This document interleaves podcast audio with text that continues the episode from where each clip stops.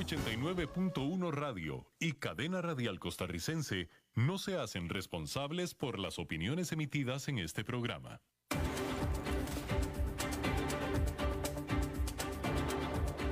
Inicia a las 5 con Alberto Padilla un programa diseñado con el objetivo de llevarte diariamente un tema de actualidad, acompañado siempre de reconocidos editorialistas, de lunes a viernes a las 5 de la tarde por CRC 89.1 Radio, a las 5 con Alberto Padilla. Hola, ¿qué tal? Saludos, bienvenidos a esta emisión de A las 5 con su servidor Alberto Padilla. Muchísimas gracias por estar acompañándonos en esta ocasión.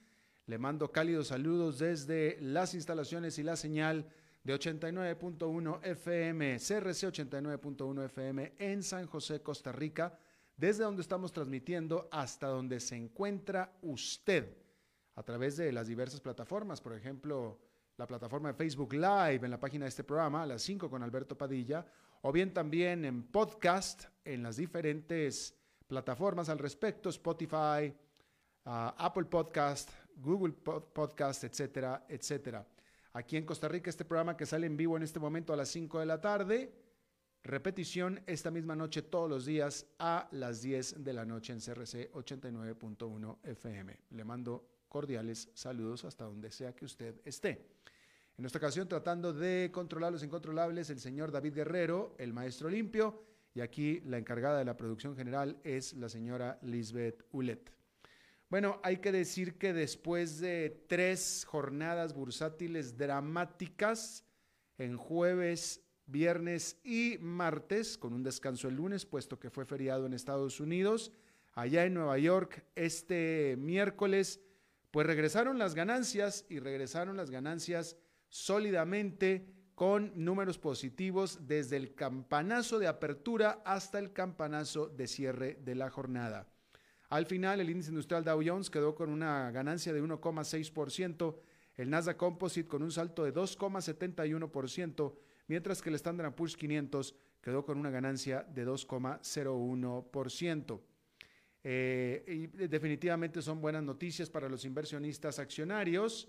Eh, y lo que sí sucedió es que las pérdidas de las tres jornadas anteriores pues fueron, digamos, un golpe de realidad. Primero, de que todo lo que sube tiene que bajar, ¿no? Porque de repente parece que hay gente que se le olvida eso, sobre todo inversionistas en la bolsa en estos tiempos. Y sobre todo empezó a levantar cuestionamientos sobre si acaso habría terminado o terminó ya el efecto del estímulo de los bancos centrales del mundo porque el masivo estímulo económico inyectado por los bancos centrales del mundo ha sido pues una de las determinantes para que el mercado accionario se catapultara a récords históricos, varios, muchos. Sin embargo, pues todo tiene un límite y entre jueves y el martes los precios de las acciones tuvieron un tremendo ajuste luego de haber estado alcanzando varios máximos históricos sucesivos en lo que pareció ser el punto que los inversionistas están dispuestos a tolerar. El remate de acciones tecnológicas fue particularmente severo. Este miércoles los inversionistas volvieron al mercado, como estábamos viendo. Eh, sin embargo, hay que decir que hay que ver durante el futuro cercano si los inversionistas están dispuestos a continuar llevando los precios a nuevos niveles o si se mantienen en los niveles actuales o cercanos a los actuales, o bien deciden que los precios están muy caros, dadas las circunstancias económicas y geopolíticas actuales, y entonces empiecen a vender acciones. Es decir, lo que suceda en la jornada de jueves y jornada de viernes va a ser determinante para saber si continúa el rally o no. Yo Aquí le adelanto que si las jornadas del jueves y viernes son positivas, eso confirma que el rally continúa y continuará. Si hay pérdidas en jueves y o en viernes, entonces muy probable es que los inversionistas estén de mínimo pensando que ya los precios ya están bien así como están y probablemente incluso piensen que están un poco caros y los hagan bajar. Y la pregunta es quién sabe qué cuánto, ¿no? De tal manera que recapitulando, si hay ganancias jueves y viernes, el rally continuará. Va a haber, seguir habiendo ganancias la próxima semana y la que sigue también. Si hay pérdidas el jueves y o el viernes, entonces eso significa, desde mi punto de vista, que el rally terminó y habrá que ver si se mantienen los precios así o comienzan a bajar. Ya lo veremos. Y usted me puede citar lo que yo dije, me equivoque o esté cierto, ¿ok? Bueno, estos remates accionarios del jueves, viernes y martes fueron especialmente duros para los títulos de, de la automotriz eléctrica Tesla, que solamente el martes los títulos de Tesla registraron su peor caída en los 10 años que la empresa lleva cotizando en bolsa. Las acciones de Tesla se desplomaron 21% el martes, luego que Standard Poor's rechazara incluir a Tesla dentro de sus 500 del indicador SP500 de las más grandes empresas de Estados Unidos. Y es que el haberla incluido hubiera significado que los administradores de fondos de inversión atados al desempeño del indicador automáticamente tendrían que comprar acciones de la empresa. Con esa caída, la evaluación de mercado de Tesla se desplomó en 80 mil millones de dólares. Eso que se desplomó, 80 mil millones de dólares, es más que lo que valen en el mercado todas las acciones combinadas de Ford y General Motors. Desde que alcanzó su nivel máximo el 31 de agosto, las acciones de Tesla han perdido 31%. Sin embargo, aún así, las acciones de la empresa se han casi cuadruplicado en lo que va de este año. Otro mercado en problemas es el mm, petrolero. Los precios petroleros sufrieron una nueva embestida luego de una ominosa señal del principal productor del mundo. El precio del referencial estadounidense, el West Texas, Cayó 7% el martes, su peor caída en casi tres meses. Lo mismo para su cierre en la jornada en 36 dólares con 76 centavos el barril. Pero en momento, en algún momento de la jornada llegó a estar cayendo hasta 9%. Esto es en la jornada del martes. El referencial mundial Brent cayó por debajo de los 40 dólares por barril por primera vez desde finales de junio. Este miércoles los precios tuvieron una ligera recuperación, pero aún permanecen los temores sobre cuánto petróleo en realidad necesita la alicaída economía mundial.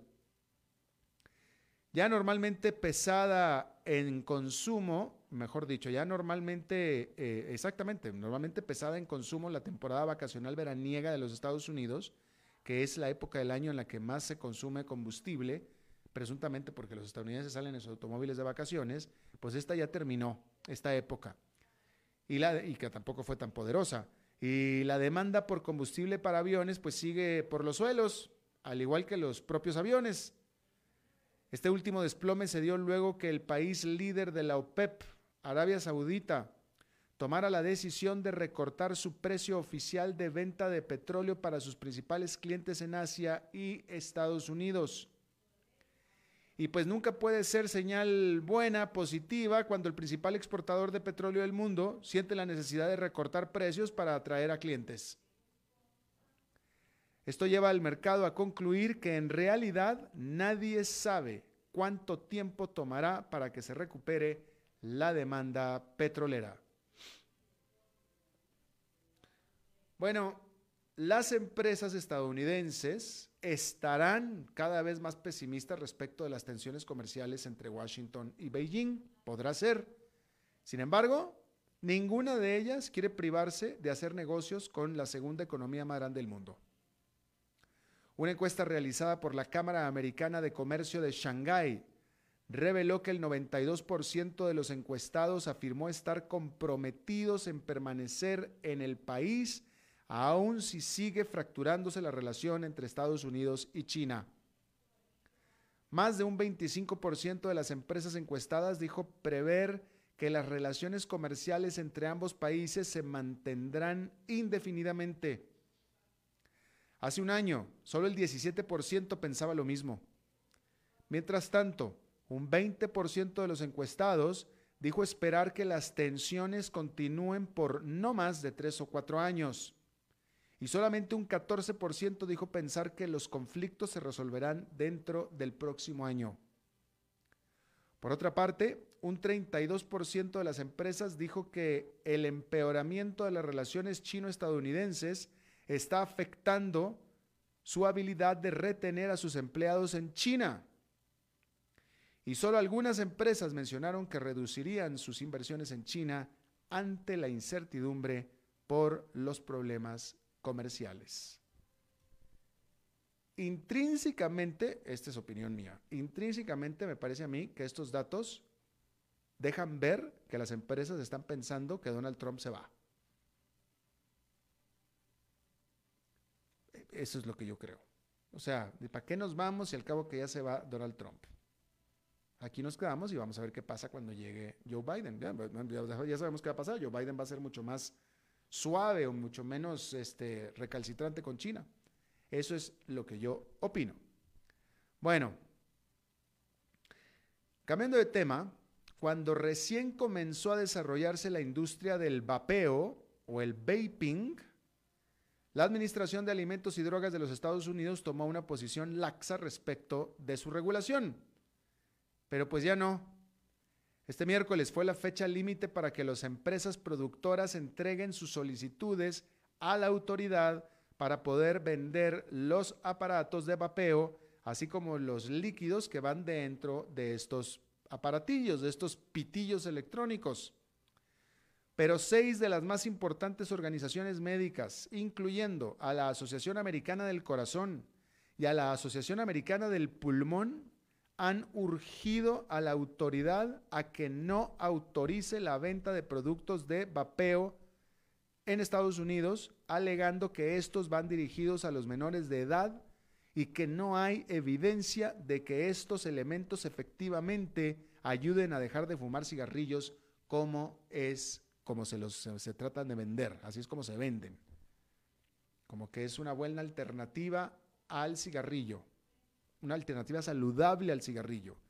Por su parte, los grupos en favor del vaping expresan su temor de que una estricta regulación lleve a la desaparición a los pequeños productores de artículos para el vaping. Pero aunque algunos expertos en salud pública argumentan que el vaping de hecho ayuda a los viciosos a dejar al tóxico cigarrillo, el rápido ascenso en el uso de vapings entre chicos de edad escolar ha alarmado tanto a los padres como a los políticos de los padres. Y esa es la determinante que ha llevado a las autoridades a endurecer su postura respecto del vaping. Por tanto, el futuro de las empresas de vapeo luce bastante nebuloso. Bueno, a principios de agosto, casi medio millón de personas se congregaron para el rally anual de motocicletas que dura 10 días en el poblado de Sturgis, en Dakota del Sur. Medio millón de personas. Y a pesar de las advertencias de parte de las autoridades sanitarias, la mayoría de estas personas dejó en casa los cubrebocas y ni qué decir del distanciamiento físico. No lo hubo. Bueno, pues este miércoles un estudio aún no verificado por otros profesionales asegura que el evento resultó en todo un foco de infección del COVID-19 que podría ser responsable por hasta 267 mil infecciones esto sería uno de cada cinco casos reportados en los Estados Unidos entre el primero y el 5 de agosto. Esto representa un gasto de 12.200 millones de dólares en cuidados de salud. El estudio afirma que el evento de Sturgis representó un salto de 35% en el total de infecciones de todo el estado de Dakota del Sur. A esto, la gobernadora del estado calificó al estudio como una ficción. Pero bueno, habrá que ver qué es lo que dicen otras autoridades respecto de este tema, respecto de este estudio. Hablando de estudios, bueno, quizá usted ya se enteró de que las pruebas que estaba haciendo la farmacéutica AstraZeneca con la Universidad de Oxford para una vacuna del COVID-19, pues estos pues, se, detuvieron, pues, fue puesto, se postergaron los estudios por segunda ocasión, luego que un voluntario tuviera una enfermedad inexplicable. Eh, eso fue lo que pasó. Eh, había muchísimas esperanzas sobre esta vacuna en particular que ha, estado siendo probada en decenas de miles de personas en la fase 3 de pruebas. Bueno, de esas decenas de miles, una persona cayó enferma de manera inexplicable. Un vocero de esta alianza para hacer la vacuna dijo que este tipo de interrupciones o de postergamientos es normal y que las enfermedades a veces suceden por casualidad, espontáneamente. Eso es lo que dijo esta persona, este eh, vocero, ¿no? Mientras tanto, Inglaterra endureció las restricciones y los confinamientos por el coronavirus luego de un aumento en casos del COVID-19 y las señales, por tanto, de que su sistema de pruebas o sistema de testeo está realmente batallando para cumplir con la demanda. A partir del lunes, las reuniones tanto bajo techo como en el exterior serán limitadas a solamente seis personas y las que violen este reglamento o esta petición, vamos a decirlo así, enfrentarán penas o, mejor dicho, multas mucho más severas. A principios de esta semana, a nivel local, en algunos pueblos de Inglaterra y de Gales también, hubo también eh, encierros y confinamientos después de un aumento importante de los casos en estos lugares. Bueno, China declaró su intención de establecer nuevas reglas a la seguridad de datos, por supuesto que como respuesta, ¿no? Como respuesta a los esfuerzos de Estados Unidos de estar atacando a la tecnología china. El gobierno chino dijo que no les va a pedir a las compañías a que compartan sus datos, sobre todo los que tienen fuera del país, y que les provea al gobierno de accesos por la puerta de atrás, el backdoor access, como se llama en inglés, ¿no? Dice que no lo va a hacer. Pero el anuncio se dio a solamente unos cuantos días antes de que se cumpla el plazo para que TikTok, esta aplicación de redes sociales china, deba ser vendida a una empresa estadounidense si lo que quiere es seguir operando dentro del principal mercado del mundo que es Estados Unidos. Bueno, y si usted, donde quiera que usted esté, piensa que la política, la clase política, el gobierno de su país va mal, pues ¿qué le parece allá en Sri Lanka, donde un político ya era político y que había sido ya condenado a la pena capital, condenado a morir por asesinar con su propia mano a un activista de la oposición, bueno, pues fue juramentado como miembro del Parlamento de Sri Lanka. Este miembro, que se llama Premalal Hayasekara, es un miembro del partido gobernante. Y luego eh, estaba ya él acusado, estaba acusado de la muerte, estaba en la cárcel, acusado pues de la pena capital, pero luego después de que se cerraron las nominaciones durante las elecciones del mes pasado, se le permitió él eh, hacer campaña por una curul en el en el Parlamento de Sri Lanka y se lo dieron ¿no? Digo, hablando de manejos políticos internos. Lo sacaron de la cárcel, ya lo perdonaron y ahora es diputado. Este señor ya se cara, asesinó a su rival en un evento electoral en el 2015. Y ahora ya es parlamento. Casi, casi, casi parecido a lo que pasó en Colombia. Voy a tener que decirlo así. Casi, ¿no? La legitimidad del crimen. Vamos a hacer una pausa y regresamos con nuestra entrevista de hoy. A las 5 con Alberto Padilla por CRC 89.1 Radio. Tinto, blanco, rosado, espumante, seco dulce. El vino es como los amigos, proviene de diferentes cepas y familias convertidas en bodegas de tradición. La Iride, una bodega personal establecida en Mendoza, Argentina, produce vino de exportación con la calidad de Mendoza, expresada en taninos frescos, frutales, remembranzas de tabaco y chocolate. Una fiesta al paladar. La Iride, vinos argentinos de tradición. CRC 89.1 Oyentes informados. El agua es vida, salud y bienestar. Por eso, vos y los tuyos necesitan agua purificada, ozonizada y embotellada San Ángel. Hace que tu vida sea más larga y saludable con agua San Ángel.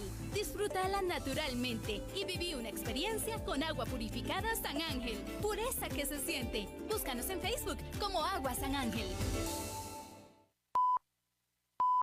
En tiempos de emergencias y de incertidumbre, es fundamental la información verificada y confiable. Evite los medios anónimos e irresponsables. Dígale no a las noticias falsas. Los medios de comunicación formalmente establecidos son el antídoto más eficaz contra la desinformación. Infórmese por la radio y la televisión a toda hora, con los rostros y las voces que usted conoce y confía fue un mensaje de la Asociación Internacional de Radiodifusión, AIR.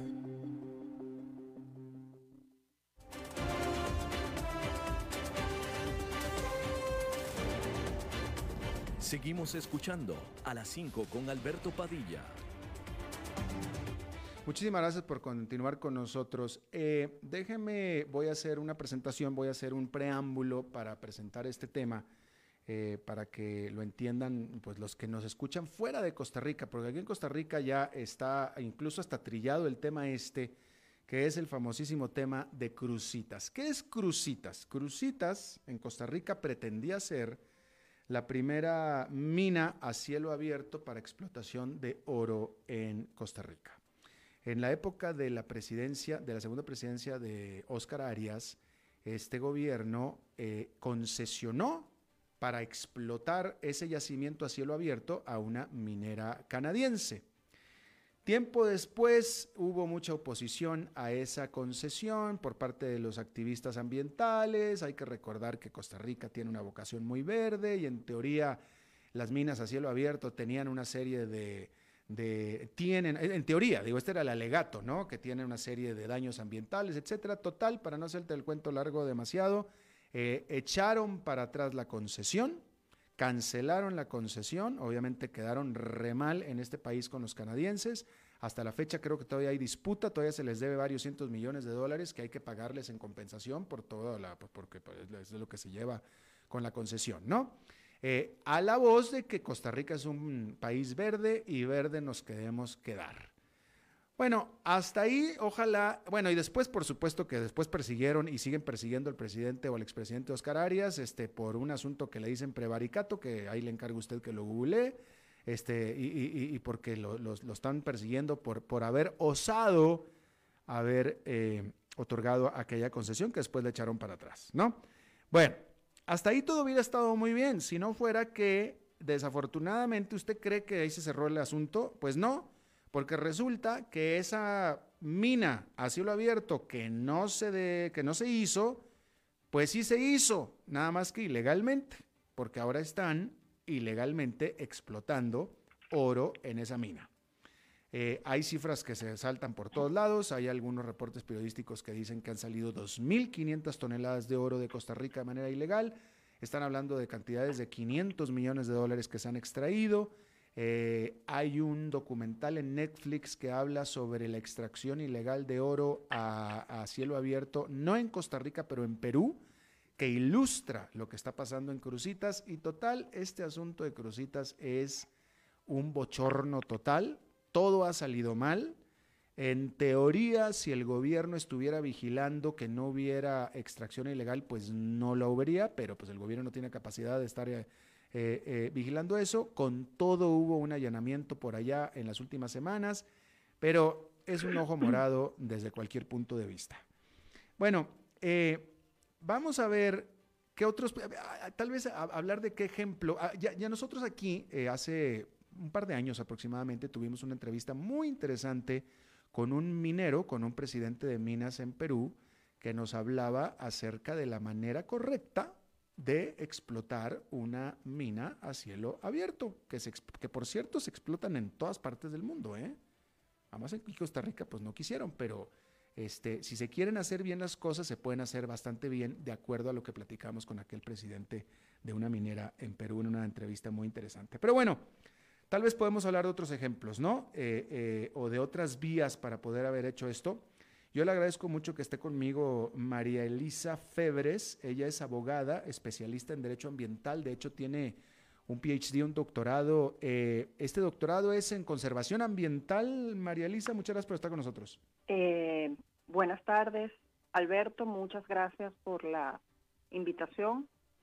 sí, es un doctorado eh, multidisciplinario en desarrollo sostenible, que es lo que eh, precisamente eh, queremos conversar hoy, ¿verdad? Sí, exactamente. Porque como, como eh, lo decía, hay mucha información circulando, pero a la misma vez vemos que hay información contradictoria, datos de todo tipo, y son cosas que generan también pues mucha incertidumbre en la, en la opinión pública y que es muy importante pues llevar el debate ya a, cuestiones técnicas, objetivas dentro de criterios técnicos y, un análisis desde una visión integral, porque también lo que vemos es que eh, hay muchas posiciones que solo, solamente están viendo una parcialidad. Esto es algo que hay que ver este, con una visión sistémica del problema, de la situación, del contexto socioeconómico de Costa Rica y de, los objetivos que buscamos de desarrollo sostenible, que definitivamente es así, no lo podemos dejar de lado. definitivamente, por cierto, déjeme nada más aclarar un poco que eh, María Elisa, ella es eh, de origen venezolano, y María Elisa, no solamente es que eras de Venezuela, sino que tú en Venezuela eh, fuiste, trabajaste para el gobierno, en el área de, conservación, etc. Sí, trabajé para, el Ministerio del Ambiente. Exactamente, y, creo incluso que tienes experiencia o hubo experiencia también eh, con, eh, similares a este tipo de explotación de minas en Venezuela en tu época.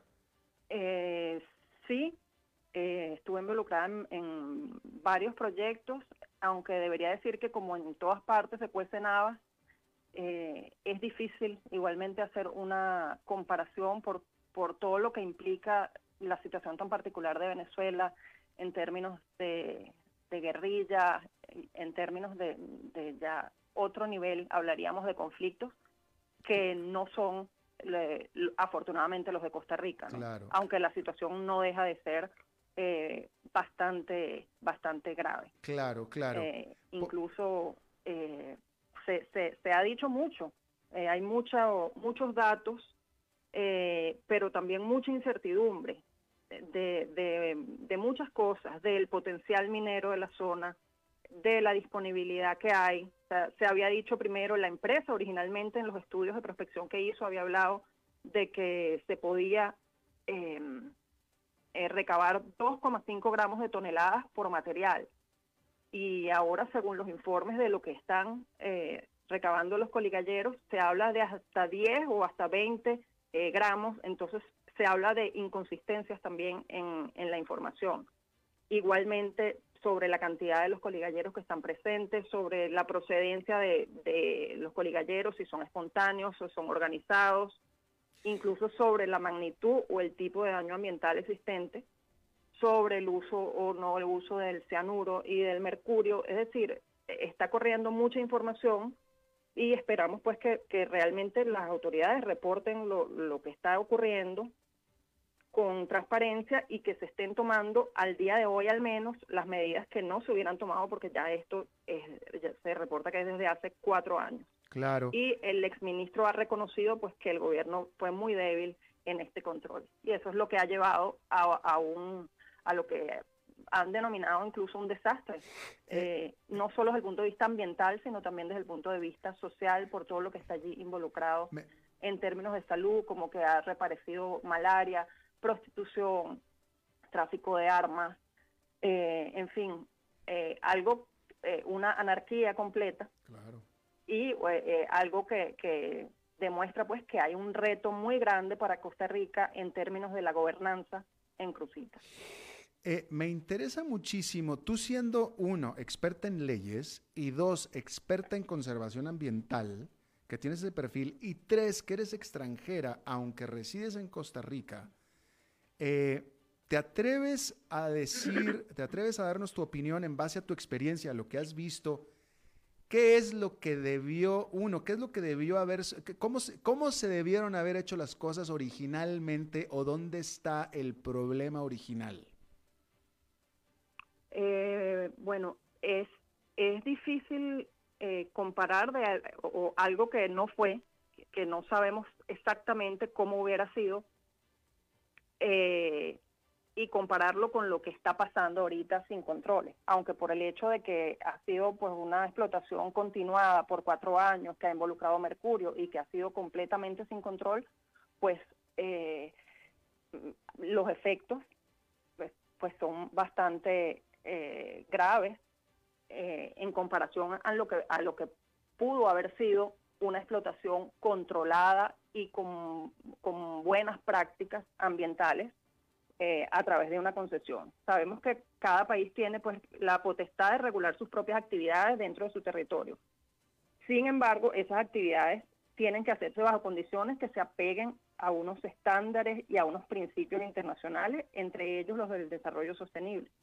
¿Verdad? Y esto, esto involucra aspectos tanto ambientales como sociales también.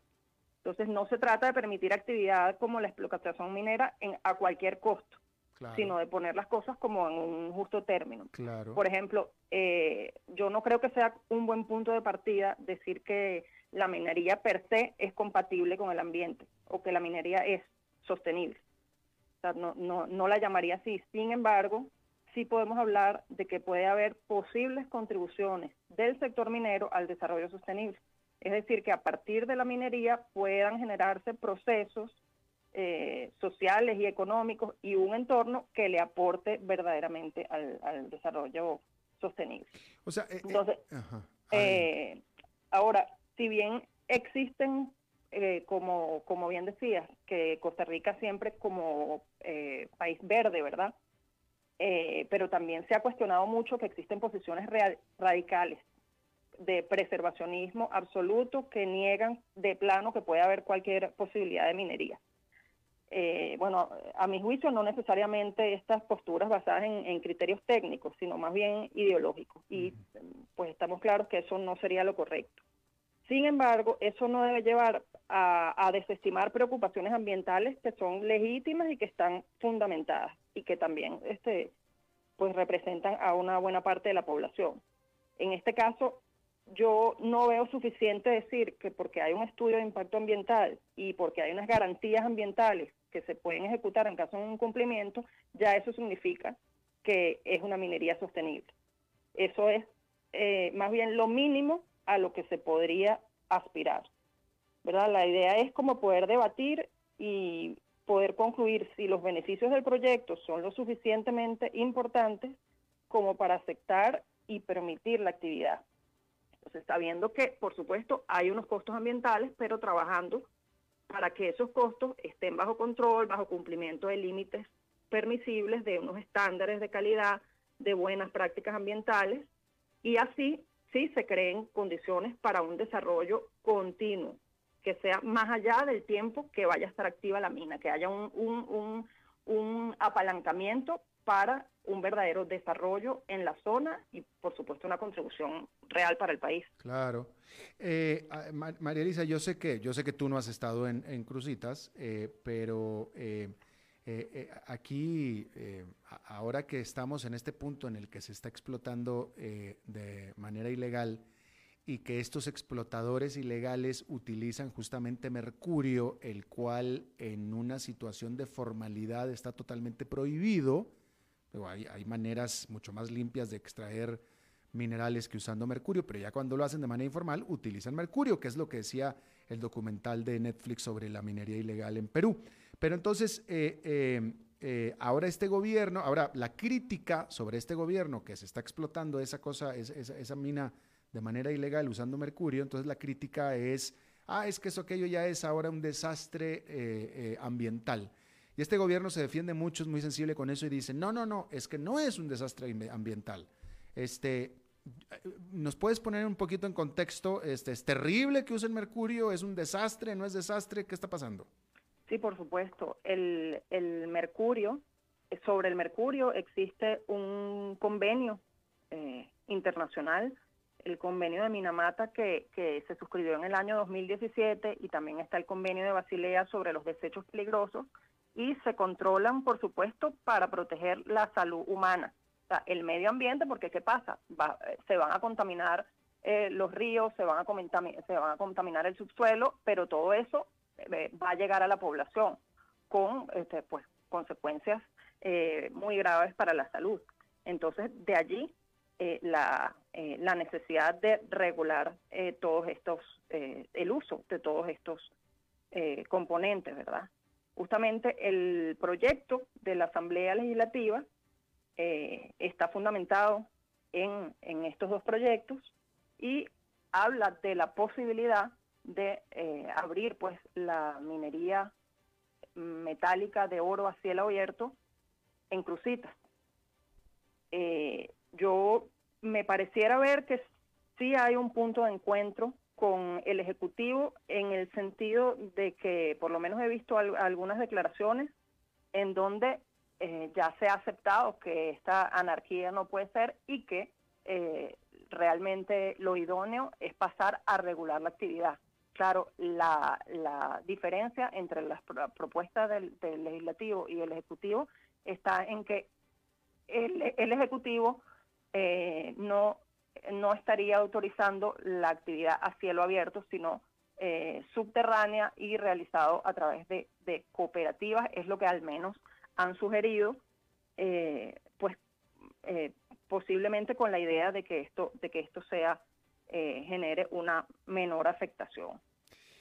Pero, ok, pero por lo pronto, y, y, lo quiero reiterar no por ser amarillista, sino porque creo que es importante reiterarlo tú como experta eh, especialista en derecho ambiental y en desarrollo sostenible, eh, y lo que conoces tú acerca de, del uso de mercurio en la minería ilegal o informal, eh, ¿cómo lo definirías? ¿Desastre, terrible, peligroso? ¿Qué, qué, término usarías? como, como, como, decía antes, por el hecho de que, de que ya desde lo que se reporta son cuatro años de, este, de esta actividad, un uso continuado y un efecto acumulativo que hay, en donde incluso el, Ministerio Público este, ha dicho que es eh, difícil determinar eh, como la, titularidad de las personas que estarían que estarían eh, cometiendo estos estos delitos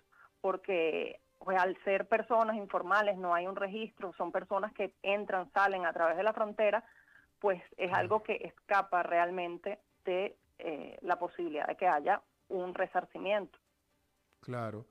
Bueno, y ahora, desde la misma, desde la misma plataforma, la misma pregunta que te hice anteriormente, eh, en base a tu experiencia, y eh, voy a ser un poco reiterativo porque ya hablaste de esto, pero te lo quiero, lo quiero reiterar.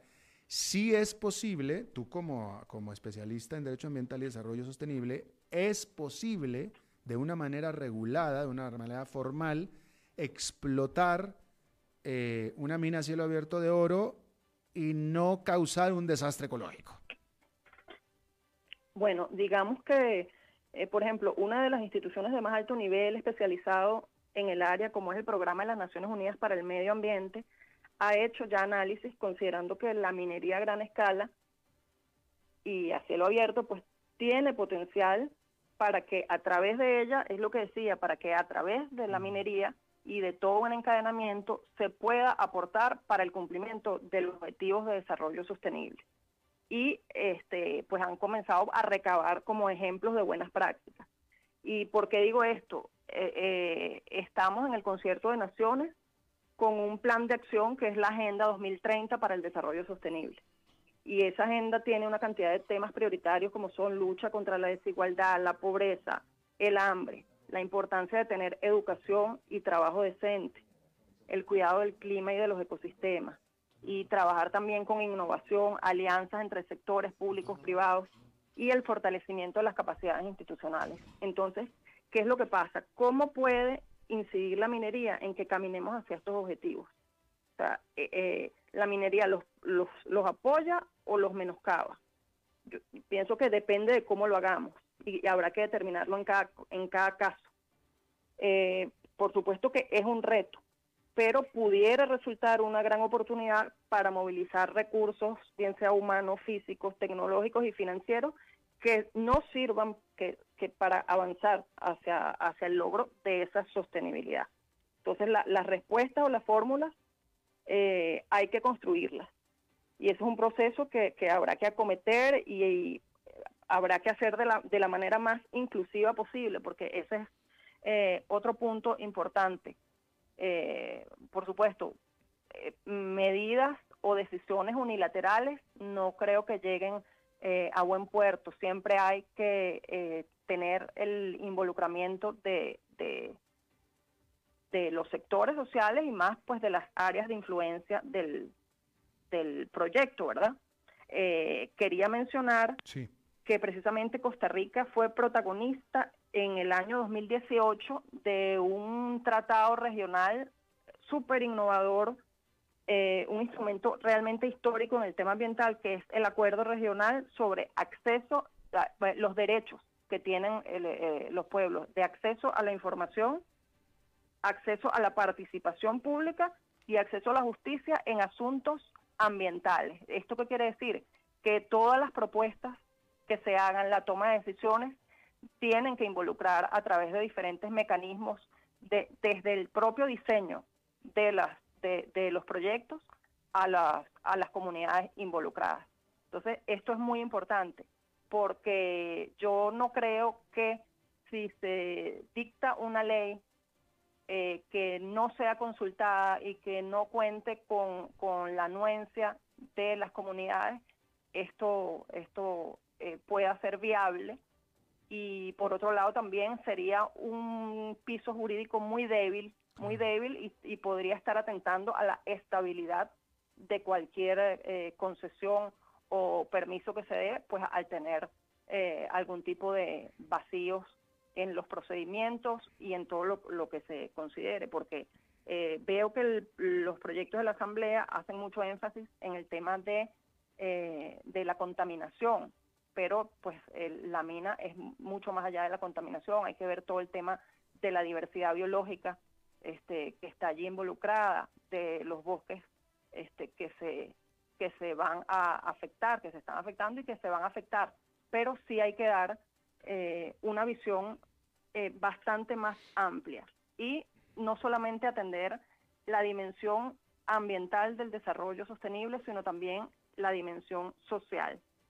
Eh, porque como lo, lo que decía antes, con la idea de que la minería sea una palanca para el desarrollo de esas poblaciones y haya un encadenamiento, que pueda haber innovación, que pueda haber realmente una garantía de estabilidad en el largo plazo con la integración de la comunidad, como eh, maximizando que el empleo sea de población local, que la demanda de bienes y servicios este, también por parte de la empresa y de los proveedores, proveedores de la empresa sea también eh, local. Eh, y de esta manera aprovechar ya de una manera integral las oportunidades de desarrollo que puede ofrecer el sector minero. Fíjate que me, eh, te, tengo que decir que me encanta el punto de vista tuyo, eh, bastante balanceado y bastante objetivo, tengo que decirlo, y supongo que será porque eres abogada.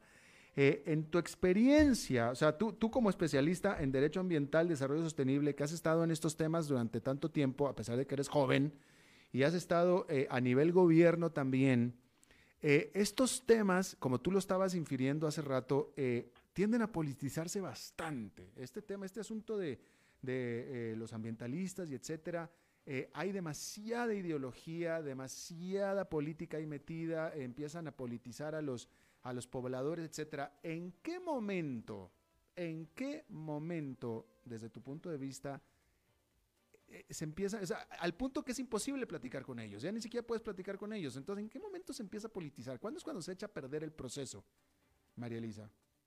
Sí, bueno, cuando realmente eh, se, se, involucran, eh, como decía yo, una visión parcial y no se da una, una visión integral del problema porque si yo solamente veo lo ambiental de, acuerdo pero en qué, momento se lo correcto pero en qué momento se eh, polariza si solamente veo lo social que es evidente el, el, problema de la crisis y la necesidad de que, de que, de que hayan recursos eh, para el país.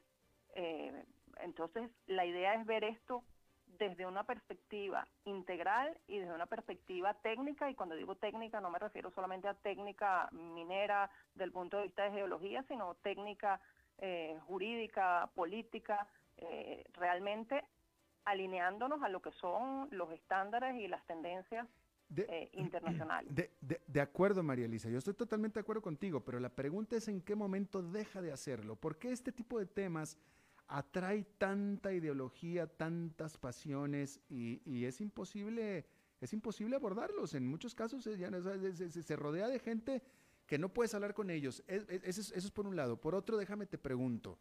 En muchos países, no, no, no estoy seguro si es en el caso de, de, Costa Rica con Crucitas, pero sí en muchos países, siempre al final terminan señalando la influencia de ONGs extranjeras. Eh, y yo te pregunto por qué. Sí, eh, como bien lo decías, eh, hay muchas pasiones en, en estos temas.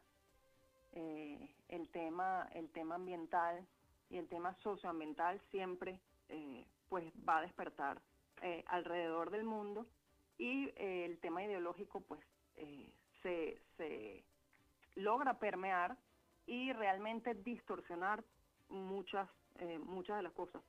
hay un, ejemplo en el caso de la concesión de, de crucitas, por ejemplo, de parte de, la, de las de las decisiones que se tomaron en el momento eh, era decir que, que, la, que la minera canadiense pues no tenía eh, suficiente experiencia en lo que eran bosques tropicales, porque no es un ecosistema con el que estuviera eh, acostumbrado a trabajar.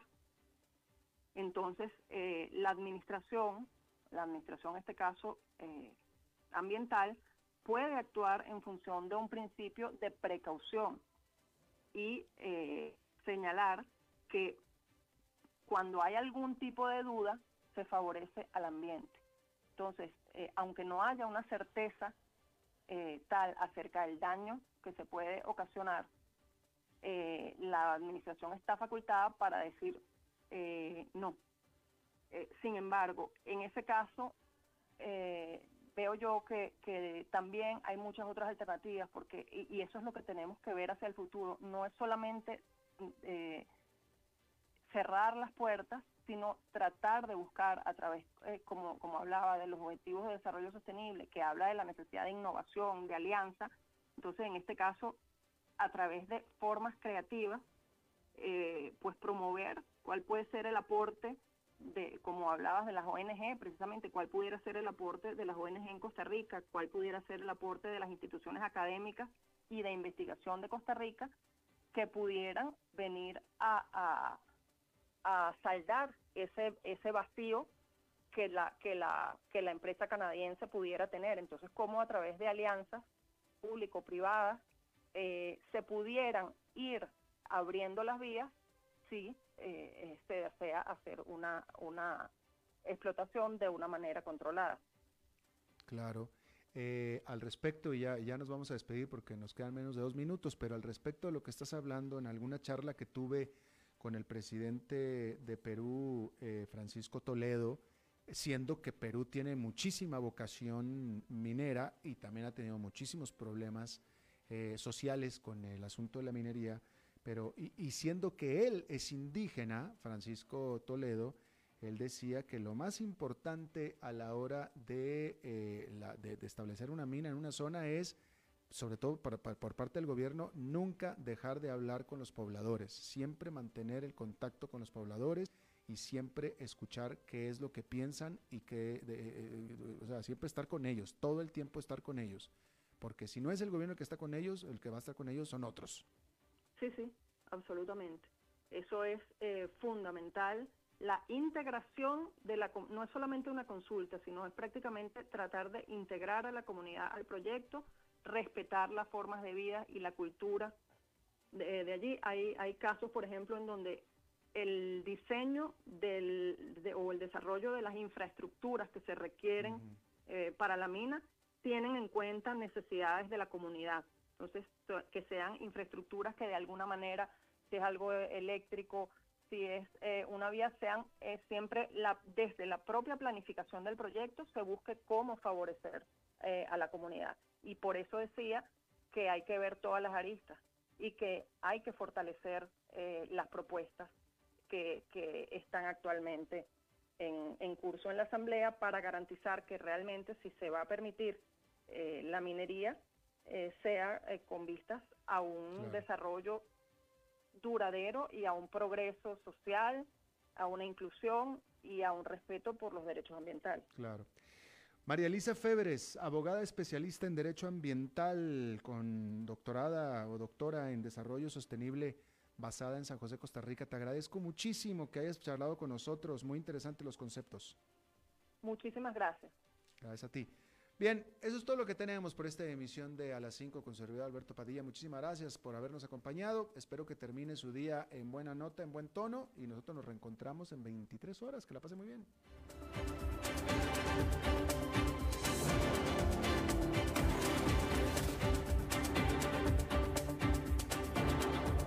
Concluye a las 5 con Alberto Padilla.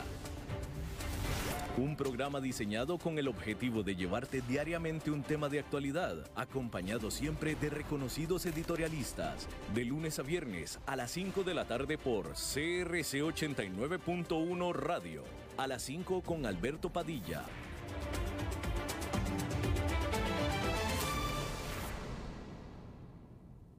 Nuestro trabajo por los más vulnerables comenzó en 1845 y continúa vigente hasta hoy. Desde nuestro primer sorteo hemos llevado esperanza y alegría a todos los rincones de Costa Rica, porque cuando usted juega, todos los costarricenses ganamos. Por eso este martes 15 de septiembre el sorteo extraordinario del 175 aniversario trae un premio de 250 millones. Conéctese a la transmisión por Facebook y YouTube y celebremos juntos esta fecha especial. Junta de Protección Social, 175 años de hacer el bien.